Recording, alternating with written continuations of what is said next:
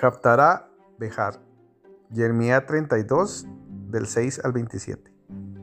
Dijo pues Jeremías, la palabra del Eterno vino a mí diciendo, mira, Hanameel, hijo de tu tío Salum, vine para decirte, cómprame mi heredad que está en Anatot, porque tú tienes el derecho de redención para comprarla.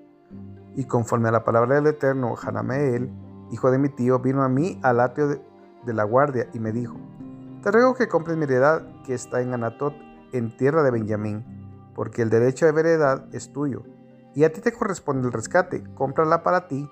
Y yo comprendí que era palabra del Eterno. Compré pues de Hanameel, hijo de mi tío, la heredad que estaba en Anatot, y le pesé el dinero 17 ciclos de plata. Y escribí el contrato, lo sellé, lo hice certificar con testigos, y le pasé el dinero de balanza. Tomé luego el contrato de venta, tomé el sellado según el derecho y costumbre como la copia abierta, y di la escritura de propiedad a Baruch ben Neerías, hijo de Maasías, delante de Hanameel, el hijo de mi tío, y delante de los testigos que habían suscrito la escritura de propiedad, delante de todos los judíos que estaban sentados en el patio de la cárcel. Y encargué a Baruch delante de ellos, diciendo, Así dice el eterno Sebaot, Elohim de Israel toma estas escrituras, esta escritura de propiedad sellada y esta otra escritura abierta, y ponlas en una vasija de barro para que se conserven muchos días, porque así dice el eterno Sebaot, Elohim de Israel.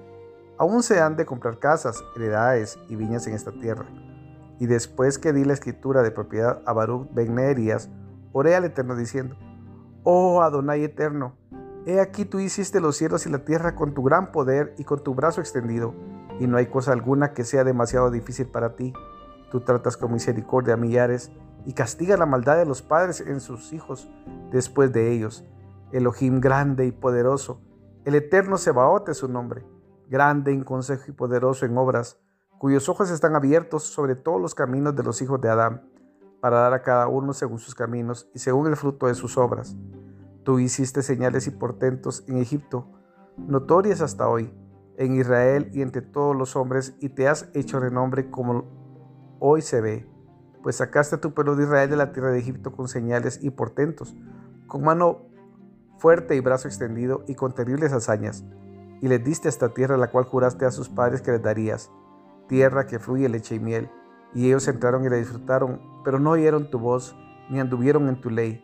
Nada han hecho en cuanto les mandaste hacer, por tanto has hecho venir sobre ellos todo este mal He aquí las torres de asedio llegan ya a la ciudad para conquistarla.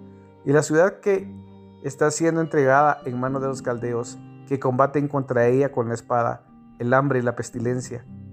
Lo que anunciaste se ha comprobado y tú lo estás viendo. Y tú, oh Adonai eterno, me dices, cómprate la heredad con dinero ante testigos mientras la ciudad cae en manos de los caldeos. Entonces Jeremías tuvo revelación del Eterno que decía, yo soy el eterno Elohim de toda carne. ¿Habrá algo difícil para mí?